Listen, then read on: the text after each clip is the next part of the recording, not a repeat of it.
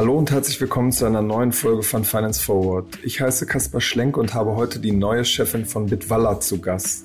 Christina Walker-Meyer ist erst vor rund einem halben Jahr von der Smartphone-Bank N26 gekommen und steigt nun von der Produktchefin zur CEO auf. Das Berliner Startup hat etwa 200.000 Kunden und bietet Kryptohandel an. Es will mit seiner möglichst einfachen Bedienung ein Massenpublikum ansprechen. In der Zukunft plant die neue Chefin aber auch mit Produkten abseits der Kryptowelt. Über ihre konkreten Pläne mit Bitwalla haben wir im Podcast gesprochen. Hallo Christina. Hallo Kaspar, Dankeschön für die Einladung. Christina, bevor du zu Bitwalla gekommen bist, warst du ja längere Zeit bei N26 und Zalando im Produkt tätig. Wann bist du eigentlich das erste Mal so richtig mit dem Thema Krypto in Berührung gekommen? Ja, das war tatsächlich schon relativ frühzeitig. Ähm, ich glaube so 2012, 2013 äh, auf einer Party in Berlin Mitte. Ähm, mein Freund aus den USA mir erzählt hatte, dass er sich äh, quasi seinen ersten Bitcoin gekauft hatte, der natürlich damals noch unverschämt günstig war. Wahrscheinlich um die 30 ähm, Dollar oder sowas war das zu der Zeit. Ja, genau. Ähm, genau. Und ähm, ich mich auch bis heute immer frage, ich sehe ihn immer auf Facebook, wer jetzt irgendwo in Südamerika lebt und äh, auf einer Alpaka-Farm und immer denke, ob er jemals, was jemals aus seinen Bitcoin eigentlich geworden sind. Das war so das erste Mal, dass mir jemand auch davon erzählt hat. Und witzigerweise stellt es sich raus, dass ich mh, 2013, 14 auch mal auf einer Nerd Night in Berlin war, ähm, wo es über das Thema gesprochen wurde. Und jetzt halte ich fest, die, die Person, der den Vortrag gehalten hat, war der Jan Goslicki, unser Co-Founder. Äh, und es ist tatsächlich, äh, ist uns letztens erst vor ein paar Wochen äh, auf einem C-Level Offsite, ist uns das erst klar geworden, dass er damals derjenige war, der diesen Vortrag gehalten hat und ich damals schon da war. Aber du hast jetzt nicht massiv dein, dein ganzes Geld irgendwie in, in Bitcoin gesteckt. Nee, Tatsache, ähm, glaube ich, habe ich mir mein ersten, das erste Mal in Bitcoin investiert äh, 2018 oder 19, so kurz nachdem, nach diesem ganzen Hype, wo ich das Gefühl hatte, okay, beim nächsten Mal möchte ich auch mit dabei sein. Und habe dann aber auch tatsächlich erstmal nur mit ein paar hundert Euro angefangen. Hm. N26 hat ja damals auch das, das Thema diskutiert, äh, hat es dann erstmal verworfen und schaut es sich aktuell jetzt wieder an. Warst du da damals in der Fraktion, der gesagt hat, so, lass uns das machen? Hast du da die, die Chance damals irgendwie erkannt? Ähm, ich glaube, das ist immer so ein bisschen die Frage, wie passt es gerade strategisch rein in das, was man halt momentan macht. Ne? Und ich glaube, wenn man jetzt mal schaut, ähm, fokussiere ich mich gerade so ein bisschen eher auf das Thema Spending und Geld ausgeben und Geld verwalten oder fokussiere ich mich wirklich tatsächlich auf das Thema Geld anlegen, dann muss man eben schauen, ob das strategisch da reinpasst. Ähm, genau. Also ich war damals äh, jetzt nicht aktiv in dieser Entscheidung beteiligt, äh, aber durchaus glaube ich, wenn, wenn es dann in Richtung Geldanlage oder Geldvermehren geht, äh, ist es natürlich äh, auch ein No-Brainer, wenn man ein bisschen nachhaltiger denkt. Hm. Das heißt, damals habt ihr gesagt, so erstmal liegt jetzt der Fokus auf dem Ausgeben und nicht auf dem Anlegen. Genau, also es ist, glaube ich, ein länger, schon länger ähm, das Thema eher von N26 gegeben, das Geld auszugeben, das Geld auch besser zu managen. Ähm, genau. Vor wenigen Tagen wurde jetzt verkündet, dass du von der Produktchefin bei Bitwalla zur CEO aufgestiegen bist. Ähm, ihr bietet ja ein, ein, Konto und eine Bankkarte an, mit dem man ja sehr einfach und nutzerfreundlich mit Kryptowährungen wie Bitcoin und Ethereum handeln kann. Was hast du vor in den, in den kommenden Monaten? Wie willst du das Produkt weiterentwickeln?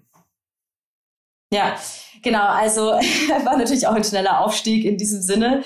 Äh, tatsächlich auch für mich. Ja, also ich freue mich jetzt auf jeden Fall, das Produkt nochmal äh, ein Stück weit äh, in, auf das nächste Level zu bringen.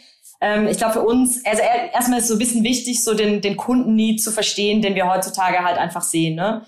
Ähm, wir haben irgendwie verstanden, es ist halt relativ kompliziert momentan, so die eigene finanzielle Zukunft wirklich proaktiv in die Hand zu nehmen. Ähm, wir sehen, Millionen von Bankkunden sind halt super frustriert.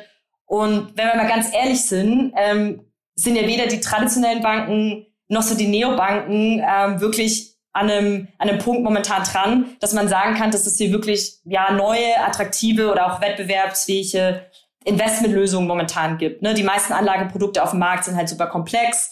Äh, man muss irgendwie viel Zeit investieren und Wissen aufbauen, um das halt zu verstehen. Und ja, unsere Vision jetzt bei Bitwala ist es halt, dass, dass wir die Menschen einfach dazu befähigen, ihr Geld vor allem mit Hilfe von innovativen Technologien, wie zum Beispiel Blockchain, ähm, zu verwalten, aber auch vor allem halt zu vermehren. Und ich glaube tatsächlich, dass wir, dass wir die ganze Finanzwelt eigentlich jetzt super stark verändern können, indem wir halt den Menschen auch mal die Vorteile von neuen Technologien ähm, ja zugänglich machen, näher bringen ähm, und dazu halt auch so ein bisschen die, die Komplexität zu, zu verringern und dadurch vor allem aber auch äh, anfangen, auch eine diversere Zielgruppe anzusprechen. Ne? Und wenn ich jetzt divers meine, meine ich nicht immer nur Männer und Frauen, sondern ähm, da geht es auch wirklich darum, dass wir Leute abholen, die vielleicht noch nicht so einen hohen Wissensstand in dem Thema haben, die den vielleicht auch gar nicht haben wollen. Wenn wir ganz ehrlich sind, viele Leute haben gar nicht so Lust, sich mit diesem Thema zu beschäftigen. Ne? Und da gibt es unterschiedliche Altersgruppen.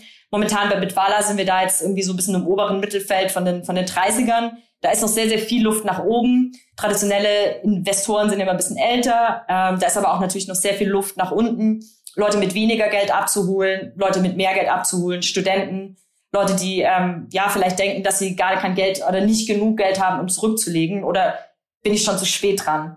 Aber das heißt, wenn ich dich jetzt genau. richtig verstehe, heißt das, ihr wollt euch nicht nur auf auf Krypto fokussieren in der Zukunft, sondern das auch erweitern, weil ich meine, Krypto ist ja in einem gesunden Portfolio kann es ja immer nur einen bestimmten Anteil ausmachen. Genau, also das ist, glaube ich, auch ganz wichtig, äh, was ich immer sage. Wir gehen jetzt nicht raus und sagen den Leuten, hey, äh, nehmt mal das Geld, was ihr früher ins Sparkonto gesteckt hat und investiert es jetzt in Krypto. Also das wäre, glaube ich, ich weiß nicht, kann man sich jetzt in der Kryptoszene ein bisschen streiten, fände ich jetzt, glaube ich, nicht richtig. Äh, ich glaube, wichtig ist, dass man sein Geld unterschiedlich eben diversifiziert. Und äh, dennoch glaube ich, dass es da draußen ganz gute Möglichkeiten oder gute Alternativen zum ursprünglichen Sparbuch zum Beispiel gibt. Ähm, das können eventuell zum Beispiel diverse, gut diversifizierte ETF-Portfolios sein. Ähm, wir glauben aber als auch, dass sich gerade im Bereich hm, Blockchain, vielleicht auch Decentralized Finance auch viel Innovation momentan ergibt. Die ist aber so komplex und so kompliziert und wahrscheinlich bewusst auch gar nicht so zugänglich gemacht für eine breite Masse, ähm, weil es natürlich teilweise auch noch sehr, sehr viel Risiken verbirgt, ähm, teilweise nicht reguliert ist und so weiter. Ähm, wir glauben aber, es gibt einfach neue Möglichkeiten da draußen, wie man sein Geld vermehren kann. Ähm, und wir möchten einfach ja, innovative Finanzprodukte anbieten und die vor allem der breiten Masse zugänglich machen. Aber das heißt, wenn ich dich richtig verstehe, dass in der Zukunft auch gut denkbar ist, dass es ETFs bei euch geben wird. Genau, also was wir, glaube ich, nicht machen werden, äh, oder ziemlich sicher wahrscheinlich nicht machen werden, ist, dass wir jetzt zum Beispiel anfangen, Einzelaktien anzubieten oder vielleicht sogar Einzel-ETFs, weil das große Problem, was wir jetzt zum Beispiel, ich nehme mal das Beispiel ETF. So, wenn ich jetzt erstmal verstehe, okay, ETFs sind vielleicht eine gute Alternative fürs Sparkonto, dann muss ich mal verstehen, wie diversifiziere ich eigentlich so ein ETF-Portfolio, damit das Risiko wiederum minimiert ist. Ich muss verstehen, in was für ein ETF, wo fange ich eigentlich überhaupt an?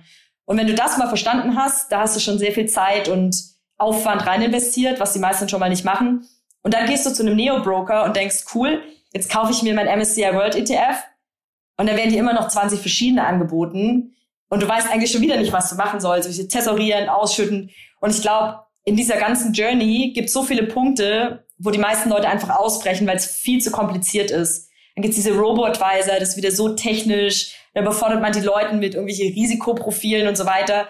Die, die Leute wissen ja gar nicht, äh, äh, will ich, bin ich jetzt, will ich mehr oder weniger Risiko? Und im Zweifelsfall, wenn man ganz ehrlich ist, geben die meisten Leute irgendwo auf und lassen halt wirklich ihr ganzes Geld auf dem Girokonto liegen. Und das finde ich viel gefährlicher. Die Produkte sind auf der anderen Seite ja auch äh, komplex. Also ich meine, wie kann man die so strukturieren, dass sie so einfach sind, dass sie quasi super easy zu verstehen sind und gleichzeitig eine bestimmte Rendite geben. Ich meine, die sind ja aus einem bestimmten Grund so gemacht, wie sie gemacht sind. Genau, also ähm, verstehe mich nicht falsch. Ich finde Aufklärung ganz arg wichtig, ähm, dass man jetzt nicht sagt, äh, wie bei einem Sparkonto, das barg ja fast keine Risiken, also bis, bis zu fast keine Risiken, ähm, dass man jetzt rausgeht und sagt, hey, wenn du in ein ETF-Portfolio investierst, hat, hat es null Risiko, weil das ist ja auch nicht richtig. Ähm, ich glaube, es geht viel mehr darum, Leute zu informieren, ähm, dass sie so ein bisschen verstehen, wenn du in ganz viele Aktien gleichzeitig investierst und die noch so gut streust, dass wenn zum Beispiel ähm, eine bestimmte Region in der Welt äh, eher eine wirtschaftlich nach oben geht, dass das einen Impact auf eine andere wirtschaftliche Region hat, die dann wahrscheinlich im Zweifelsfall nach unten geht und das so ein bisschen sich austariert, so ein bisschen diese ganze Idee von Diversifikation einfach zu erklären, glaube ich schon, dass man, dass man ganz viele Begriffe dem Nutzer gar nicht erst anbieten muss, sondern dass man da wirklich viel über Heranführen machen kann und trotzdem einfache Produkte zu schnüren, die sich eigentlich im Package anfühlen, dass sie so einfach wie ein Sparbuch werden. Also unser, unser Ansatz ist wirklich, dass wir immer wieder sagen, hey, ist es eigentlich so einfach wie früher das Sparbuch? Und wenn ja, dann cool. Äh, und wenn, wenn nicht, wenn der Nutzer schon wieder irgendwie ganz viel verschiedene Schritte ausfüllen muss, ähm, ich glaube, dann, dann werden wir das auch nicht schaffen, einen Unterschied zu machen. Also es ist zumindest in unserer Herangehensweise immer so ein bisschen so ein Vorbild, dass, wir, dass es schon einfach sein soll. Und wenn der Nutzer dann mehr Informationen möchte und das auch verstehen möchte, was er da jetzt, in was er da gerade investiert, die soll er natürlich bekommen. Aber die soll er nicht über eine PDF bekommen, in der er dann halt auch das Recht nichts versteht, sondern das muss natürlich irgendwie einfach gestaltet werden. Ja. Und ähm, genau. Wenn man sich jetzt den, den ganzen Markt anguckt, ist es ja so, dass wir auf der einen Seite die Krypto-Player haben, die daher kommen, zum Beispiel Coinbase oder Bitpanda. Ähm, auf der anderen Seite jemand wie Trade Republic, Scalable, aber auch dein alter Arbeitgeber in 26, die beide sich eigentlich öffnen und diesen Weg auch gehen, entweder von Krypto hin zu anderen Produkten oder von anderen Produkten und jetzt peu à peu auch äh, Kryptowährungen anbieten. Wo ist da am Ende quasi euer Platz? Wo ist da eure Daseinsberechtigung? Weil das sind ja große, mächtige Unternehmen, die auch sehr, sehr viel Geld eingesammelt haben in den letzten Monaten. Mhm. Genau, also unser Vorteil, das klingt eigentlich schon fast lustig, aber ich glaube, unser großer äh, Vorteil oder unser Erfolgsfaktor ist, dass wir eben nur zwei Kryptowährungen haben. Weil wir sehen, dass die, ich sag mal, die Nische, für die mehr als diese zwei Kryptowährungen, die wir auf der Plattform haben, überhaupt relevant ist. Diese Zielgruppe ist so klein, dass es relativ, dass sie relativ schnell aus, ausgeschöpft ist. Ähm, wir haben äh, immer wieder festgestellt, dass die Leute tatsächlich zu uns kommen, die genau bei diesen Plattformen eben nicht erfolgreich waren weil sie sehr, sehr überwältigend sind. Aber Coinbase ist, ja, Coinbase ist ja auch auf quasi zehn Kryptowährungen oder 15 äh, auch schon ausgewählt. Also so komplex ist das Produkt ja nicht, oder? Ja, aber wir finden durchaus auch Leute, die das selbst bei Coinbase teilweise noch ein bisschen überwältigend finden, wenn man die App aufmacht. Es gibt, wird sehr viel angeboten, aber auch vielleicht ein bisschen zu viel und teilweise sogar fast ein bisschen zu viel Features und Funktionen. Ähm, weshalb wir immer wieder von Nutzern auch hören, hey, ich habe es irgendwie schon zwei, dreimal versucht oder ich hatte schon zwei, drei Anläufe, ich habe es irgendwie aufgegeben und bei euch war es irgendwie viel einfacher. Ähm, weil wir sehen tatsächlich, die Nutzer, die zu uns jetzt kommen, schon seit geraumer Zeit, die stellen uns ganz andere Fragen. Die kommen dann mit so Fragen wie, hey, was ist denn eigentlich Ether? Den Bitcoin, den kenne ich, den möchte ich mir jetzt auch kaufen, aber Ether, das kenne ich gar nicht. Oder ähm, zum Beispiel auch, was ihr auch öfters hört, hey, wieso muss ich mir denn jetzt eine Wallet erstellen? Ich möchte mir doch einfach nur äh, Bitcoin kaufen. Also wir merken einfach, wir haben es mit einer komplett neuen Zielgruppe zu tun, ähm, die sich mit diesen Thematiken gar nicht auskennt und für die es einfach viel, viel einfacher werden muss. Und wir werden es auch in Zukunft, also jetzt in naher Zukunft werden wir auch weitere keine, keine weiteren Coins auf die Plattform bringen, weil wir gar nicht glauben, dass es für diese ja sehr mainstreamige Zielgruppe äh, einen Vorteil einen Vorteil geben würde oder dass wir überhaupt irgendeinen anderen Coin für diese Zielgruppe empfehlen würden. Also wir fragen uns immer wieder, hey, wenn unsere Mutter auf diese Plattform kommen würde, ähm, was für Produkte soll sie sehen und in was für Produkte würden wir wollen, dass sie, dass sie, dass sie investiert. Weil das ist wirklich auch wichtig, dass man sich der Verantwortung auch ein bisschen bewusst wird, was man, was man seinen Kunden anbietet. Ihr habt jetzt so und worauf wir dann nochmal, um, um kurz fertig zu machen, also diesen große Auswahl an Coins ist gar nicht so unser Ziel. Unser Ziel ist wirklich, innovative, ähm, einzigartige Finanzprodukte anzubieten. Da arbeiten wir momentan auch in zwei unterschiedlichen Produkten, die wir äh, dieses Jahr live bringen wollen. Ähm, ja, die einfach neuartige Anlagemöglichkeiten anbieten. Weiterhin mit dem, was Bitwala immer war. Das sollen wenige kuratierte Produkte sein und dafür aber super, super einfach. Und dann eher einen verstärkten Fokus auf Guidance und Education. Du hast jetzt gerade dieses Thema Einfachheit äh, sehr stark betont. Wenn man sich jetzt zum Beispiel euer Ertragskonto, wie ihr es nennt, auf der Seite anguckt, dann ist es ja so, dass man seine Kryptowährung ausleiht an einen Partner und dafür quasi zinsähnliche Erträge bekommt. Mhm. Da ist ja zum Beispiel das Risiko, dass der, der Partner ähm, äh, pleite geht. Glaubst du, dass die, die Leute wirklich verstehen, was sie da eigentlich machen? Mhm. Also was wir durchaus machen, ist, dass wir auch immer wieder kommunizieren an diversen Stellen, dass wir quasi mit Celsius auch zusammenarbeiten. Äh, genau. Und der, de, dem Nutzer das ja auch durchaus kommunizieren, dass wir hier mit einer, mit einer Drittpartei zusammenarbeiten. Ähm, ich glaube, in der Zukunft, ähm, Transparenz ist für uns auch immer sehr, sehr wichtig. Das sind auch, wie gesagt, Key USPs von uns, dass wir auch die, die, die Gebühren zum Beispiel sehr, sehr transparent auch kommunizieren. Ähm, und genau, in der Zukunft ist es natürlich weiterhin so, wenn wir mit einem Partner zusammenarbeiten, dann kommunizieren wir das natürlich auch, auch entsprechend. Ähm, diese Risiken gibt's immer. Ähm, dementsprechend gibt's auch viele Anbieter, die erstmal coole, innovative Produkte da draußen haben, die wir uns durchaus anschauen, wo wir aber immer wieder sagen, oh, also unsere Kunden würden wir das jetzt vielleicht erst beim ersten Schritt nicht anbieten. Wenn wir da selber mal, sage ich mal, ein bisschen mit unserem persönlichen Spielgeld mit rumspielen, ist das eine Sache. Aber das, also die Due Diligence, wie man das sozusagen nennt, diese Prüfung auch, mit welchem Partner da man in eine Kooperation geht, ist natürlich in dem Fall sehr, sehr, sehr wichtig. Und ähm, genau, also mit Celsius äh, haben wir da momentan einfach äh, ein gutes Gefühl, wo wir natürlich auch selber sagen, immer wieder unser Check, würden wir es unserer Mutter empfehlen äh, oder unseren Freunden und das irgendwie guten Gewissens mit Ja beantworten können. Ich meine nur, das ist natürlich für jemanden ähm, wie, wie deine Mutter jetzt in diesem Beispiel schwierig zu beurteilen ist, wer ist Celsius eigentlich? Sind die vertrauenswürdig? Wie hoch ist dieses Risiko eigentlich, dass ich da möglicherweise mein Geld verliere? Ja, ähm, genau, also in dem Fall, ich glaube, wenn wir das Gefühl hätten, dass Celsius ein Partner ist, bei dem das Risiko hoch ist, dass du dein Geld verlierst, dann wäre Celsius nicht bei uns integriert.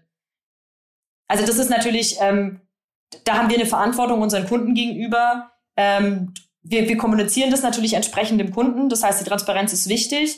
Aber das sehen wir auch als natürlich als unsere Aufgabe. Wir haben eine sehr kuratierte, sehr kleine Auswahl an Produkten. Wir werden auch in Zukunft wenig Produkte haben, dafür lieber einzigartige. Ähm, aber natürlich ist es dementsprechend äh, auf unserer Seite auch unsere Verantwortung, Partner auszuwählen, ähm, bei denen wir uns sicher sein können, dass es eine gute, eine gute Wahl für den, für den Nutzer ist. Hm. Also wir würden, das ist zum Beispiel nicht unser Ansatz, was ja auch viele Neobanken gerade machen, diesen Financial Supermarket, so diesen äh, wir bieten unterschiedliche Finanzprodukte an äh, und der Nutzer kann sich das dann quasi aussuchen, welches Finanzprodukt er nutzt. Glauben wir, wäre jetzt nicht die Richtung, in die wir gehen würden. Und zwar aus dem Grund, dass wir glauben, die meisten Nutzer, wie du auch schon sagst, die wissen das nicht. Und wir sehen uns da auch ein bisschen in der Verantwortung, Finanzprodukte anzubieten, wo wir glauben, dass äh, das ist einfach eine gute Alternative heutzutage. Wenn man sich jetzt sozusagen nochmal die Geschäftsmodellperspektive einnimmt, ist es ja so, dass bei, bei Coinbase oder bei Bitpanda diese Geschäftsmodelle so profitabel sind, weil die auch als Exchange oder als Market Maker also auftreten, das heißt den, den Handel selbst übernehmen. Dafür habt ihr ja nach meinem Verständnis die, die Solaris Bank als Partner. Ähm, warum nehmt ihr das nicht selbst in die Hand? Also ich glaube, momentan muss man mal sehen, dass das Team bisher sehr, sehr klein war. Also wir sind jetzt schon seit ich dabei bin, sind wir schon über 60 Prozent wieder gewachsen. Aber das Team war ja bisher sehr, sehr klein und hatte da in kürzester Zeit eigentlich ziemlich viel aus dem Boden gestampft. Und wir partnern jetzt natürlich vor allem mit der Solaris Bank, ähm, weil der Vorteil dabei ist, dass wir uns einfach auf unseren, ja, auf unseren Core-Mehrwert fokussieren können und im ersten Schritt wirklich, ähm, ja, auf unsere USPs fokussieren können. Und ähm, genau das werden wir jetzt auch dieses Jahr weiterhin vor allem tun, ähm, dass wir sagen, wir wollen uns weiterhin auf das fokussieren, dass wir gut können. Das ist die Kuration von einfachen Finanzprodukten. Ähm, da werden wir äh, neue Themen auf den Markt bringen und das heißt, das ist einfach unser Fokus, erstmal diesen, diesen Kunden Nutzen zu stiften. Ob wir da langfristig in andere Richtungen gehen, das kann durchaus sein. Das ist dann ähm, so ein bisschen äh, up in the air, äh, was unsere Business-Strategie betrifft. Äh, aber jetzt, sage ich mal, in den nächsten Monaten oder eineinhalb Jahren, glaube ich, ähm, fokussieren wir uns tatsächlich auf das, was wir einfach am besten können oder wo wir auch glauben, dass wir so ein bisschen ein Alleinstellungsmerkmal auch haben. Ihr hattet ja in der Vergangenheit schon mal gesagt, dass ihr auch eine, eine eigene Banklizenz anstrebt. Ich hatte jetzt aus dem Markt nochmal die Infos gehört, dass ihr da weiter auch ähm, dran arbeitet. Was ist da der Stand? Wann wird das kommen? Also ich glaube, ähm, das macht generell wahrscheinlich für jeden Player irgendwann mal Sinn. Äh, allerdings ist es natürlich auch nicht äh, sehr unkomplexes äh, Vorgehen, sowas zu machen. Ne? Sowas dauert irgendwie ewig. Ähm, es ist sehr, sehr komplex und wir, wie, wie auch schon gesagt, also wir fokussieren uns momentan vor allem halt auf äh, die Produktentwicklung, vor allem, weil wir da einfach jetzt sehr, sehr viel ähm, dieses Jahr auf, äh, auf, der, auf der Platte haben, sozusagen auf unserer Roadmap ähm, und da eben halt auch schauen müssen, was, auf was fokussieren wir uns da zuerst. Also ich, ich würde jetzt nicht sagen, dass es auf jeden Fall kein Thema für uns ist, ähm, aber es ist jetzt auf jeden Fall jetzt nicht in naher Zukunft für uns das Thema, weil wir da jetzt in dem Schritt erstmal schauen, dass wir hm, ja, die neuen Produkte auch rausbringen wollen und so ein bisschen ähm, äh, unseren USP weiter verstärken wollen. Eine Banklizenz zu haben, gibt uns in dem Sinne kein USP im ersten Schritt. Was sind da so Zeithorizonte, über die wir sprechen? Also ist das dann in 18 Monaten realistisch, in zwei Jahren oder in was für Zeiträumen denkt man da eigentlich? Boah, das kann ich dir jetzt gar nicht so sagen, weil ich glaube, das, äh, das, das wird sich so in dem Sinne dann irgendwie rausstellen, wenn wir uns das Thema vertiefter angeschaut haben. Okay. Wir haben jetzt viel über Investmentprodukte gesprochen. Einer eurer sozusagen Features ist ja auch, dass ihr ein, eine Debitkarte anbietet, eine Bankkarte. Wird die eigentlich überhaupt genutzt? Also wachsen diese beiden Welten, Investment und Ausgaben, tatsächlich zusammen? Ich glaube, spannender wird es eher, wenn du beim Ausgeben quasi auch anfangen kannst, gleichzeitig zurückzulegen. Also was wir durchaus sehen, ist, dass äh, das Bankkonto auch doch wieder verstärkt genutzt wird. Ähm, und ähm, was natürlich ganz cool ist, wir hatten zum Beispiel im Dezember ähm, auch mal eine, eine Cashback-Kampagne ausprobiert, wo wir dann auch gesehen haben, dass äh, wenn die Nutzer quasi ihre Karte benutzen und dann zum Beispiel ein Cashback auch in Krypto bekommen, äh, dass das natürlich äh, Dinge sind, die vor allem unserer Zielgruppe einfach sehr, sehr gut gefallen. Wir sagen noch immer wieder, hey, eigentlich Geld zurücklegen soll so einfach werden wie es ausgeben. Und äh, das ist natürlich, äh, da gibt es natürlich ähm, dann weitere Use Cases, auf die wir da jetzt in Zukunft äh, oder auch in den nächsten Monaten verstärkt schauen möchten, wie wir das besser integrieren können. Ähm, diesen ganzen Use Case, sage ich jetzt mal, mit dem Bitcoin über die Karte bezahlen, finden wir jetzt für uns im Erstschritt erstmal nicht ganz so wichtig, weil wir halt auch eigentlich sehen, dass der, der Anwendungsfall von Bitcoin ja total wegrückt von diesem Bezahlen mit Bitcoin. Für wen ist das relevant? Für, das ist für die Leute relevant, die sehr früh sehr viel Geld mit Bitcoin gemacht haben. Ja, die wollen, das ist natürlich ihr Vermögen und die wollen das ausgeben. Aber ich sag mal, für die breite Masse, für die ist ja, die verfolgen jetzt fast alle eher so eine, so eine Buy-and-Hold-Strategie. Und der ganze Anwendungsfall des Bitcoin geht ja so ein bisschen in die Richtung als Wertspeicher, als digitales Gold. Das heißt, die Leute wollen in Bitcoin ja eigentlich gar nicht ausgeben. Sie wollen ihn eher vermehren. Und ich glaube, da wird es schon cool jetzt in der Zukunft, dass wir dann ähm, ja, dass man da über verschiedene Roundups, Cashback-Features und so weiter auch nachdenken kann. Also wie kann ich eigentlich beim Ausgeben meine, meine, meine Kryptos, ähm, was auch immer wir dann noch weiter für Finanzprodukte haben werden. Ich glaube, das wird eher tatsächlich cool in der Zukunft. Aber das heißt, äh, das heißt im Moment, wenn es diese Aktionen jetzt nicht gab, haben die Leute es einfach nicht benutzt, oder? Äh, nicht benutzt, nee, würde ich nicht sagen. Also ähm, wir haben durchaus, unsere Karte wird durchaus benutzt. Ähm, ich würde jetzt lügen, wenn ich sagen würde, unsere, ähm, unsere Haupt-Use-Case ist jetzt, dass die Nutzer uns als Gehaltskonto nutzen. Ähm, da sind wir sicherlich noch nicht und das ist jetzt auch der strategische Fokus nicht gewesen. Ähm, was man, glaube ich, sagen kann, ist, dass wir uns jetzt doch auch entschieden haben, hey, wir haben ein Bankkonto, ähm, dann lass es uns doch mal richtig geil machen. Ähm, und ich glaube, das, das ist auf jeden Fall für uns ein Thema, was dieses Jahr auch weiter relevant wird, dass wir wir werden halt nie als Neobank wahrgenommen, obwohl wir im Endeffekt, also wenn die Tomorrow Bank eine Neobank ist, dann sind wir genauso eine Neobank. Ähm, und äh, wir haben ein Bankkonto und ähm, wir sehen jetzt natürlich auch immer mehr, dass viele traditionellen Banken, aber auch andere Neobanken jetzt Gebühren einführen. Und das Schöne bei uns ist, dass wir für unser Bankkonto keine Gebühren einführen werden oder das auch nicht müssen, ähm, weil da unsere Unit Economics auf User-Basis einfach viel zu hoch sind und wir da auch, wie wir jetzt äh, in Q1 kommuniziert hatten, äh, operativ auch profitabel sind. Von dem her werden wir jetzt nicht versuchen, über das Bankkonto künstlich ähm, Geld zu verdienen. Äh, für uns ist das ein bisschen mehr als Mittel zum Zweck. Aber wir, operativ ja. profitabel hieß ja, dass ihr quasi die, die Marketingkosten und andere Kosten abzieht, oder? Also die Zahl ist ja am Ende gerade in so einer Wachstumsphase wenig aussagekräftig.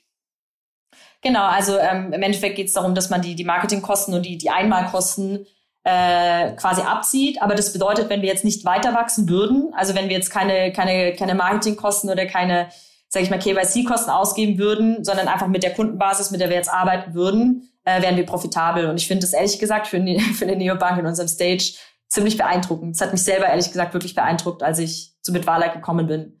Ähm, von dem her, um es nochmal abzuschließen, glaube ich, werden wir für unser Konto einfach kein Geld verlangen müssen, weil ähm, ja unsere Revenues einfach woanders herkommen. Das heißt, es gibt auch keine, keine Strafzinsen, die ihr plant in den nächsten Jahren? Nee. Okay.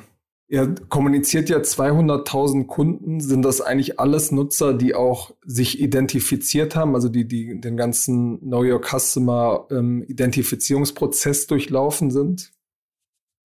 Ja, es sind Nutzer, die sich quasi angemeldet haben und die wir kontaktieren dürfen.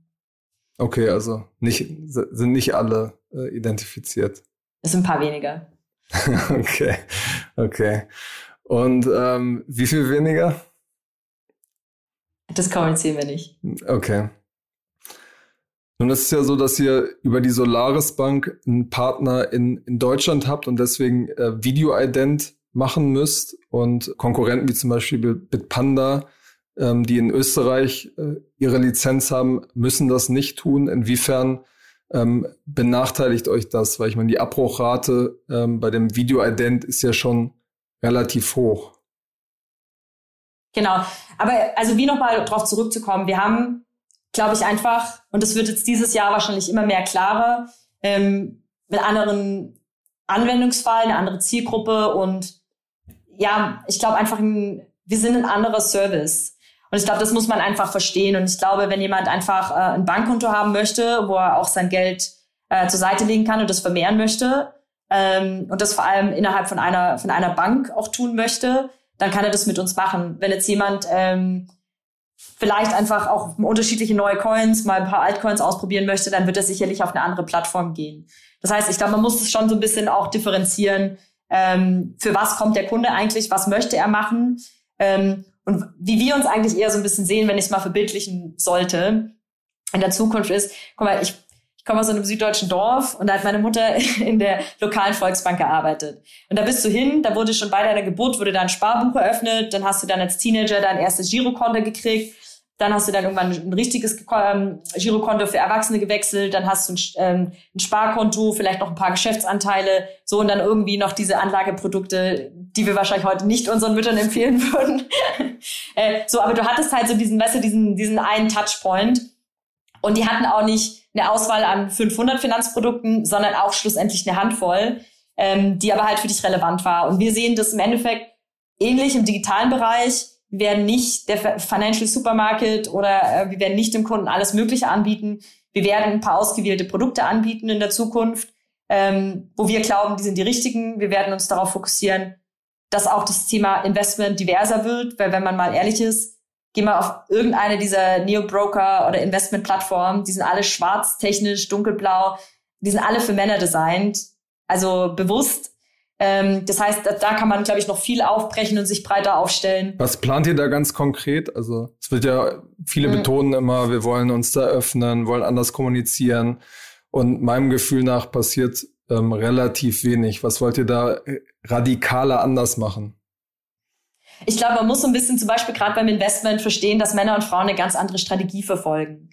Äh, Männer sind ja eher so situationsgetrieben. Äh, da heißt dann, okay, hier cool, investiere ich in die, drei Aktien und ich gucke da ständig rein und verschiebe ganz viel, während Frauen, die machen sich einen Plan, die machen sich eine Strategie und dann wird es erstmal aufgesetzt und dann am besten so habe ich noch so, so einen Sparplan oder dass das so regelmäßig passiert und ich muss da nicht so oft reingucken sind so unterschiedliche Herangehensweisen. Ich sage nicht, dass Männer teilweise das nicht so machen, das stimmt, glaube ich, nicht.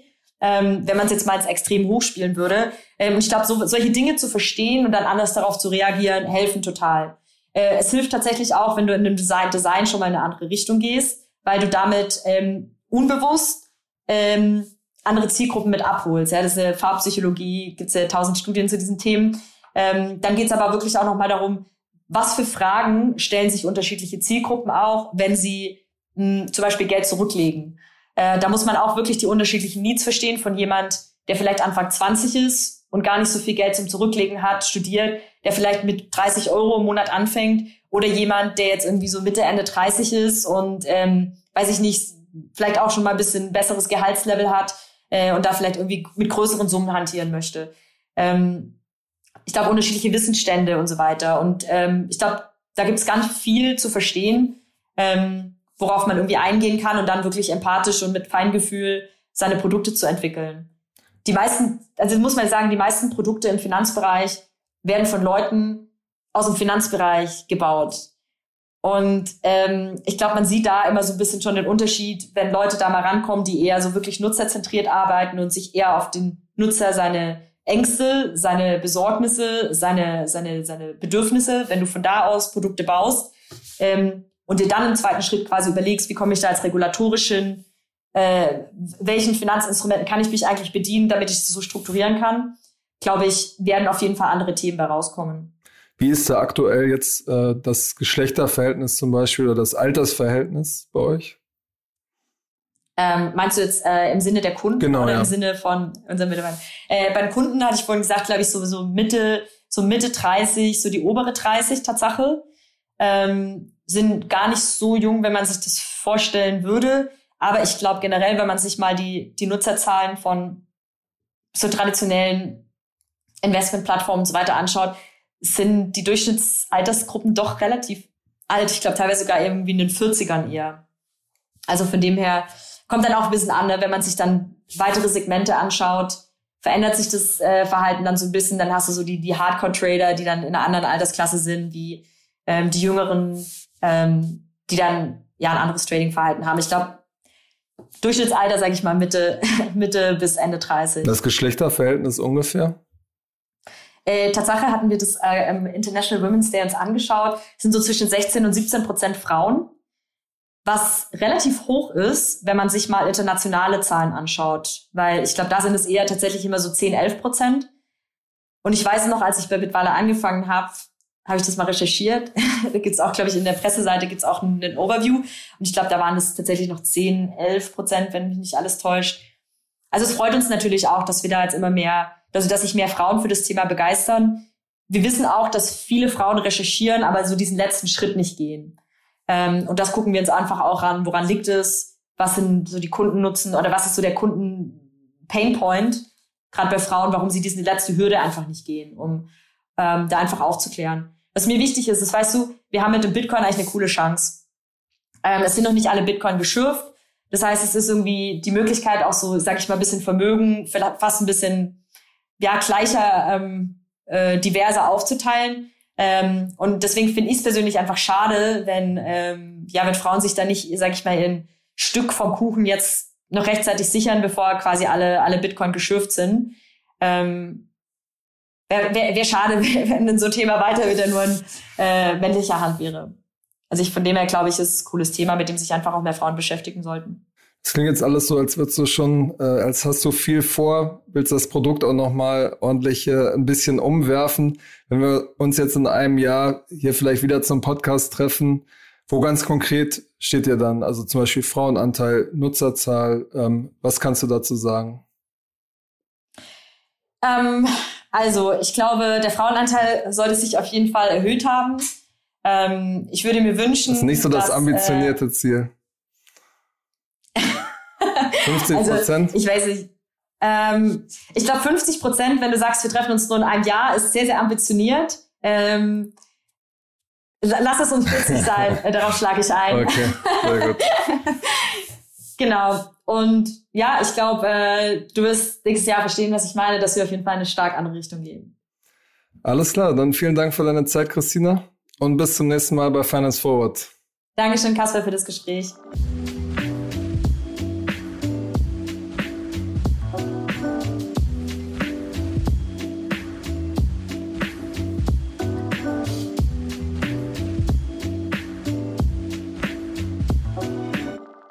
Dieser Podcast wird produziert von Podstars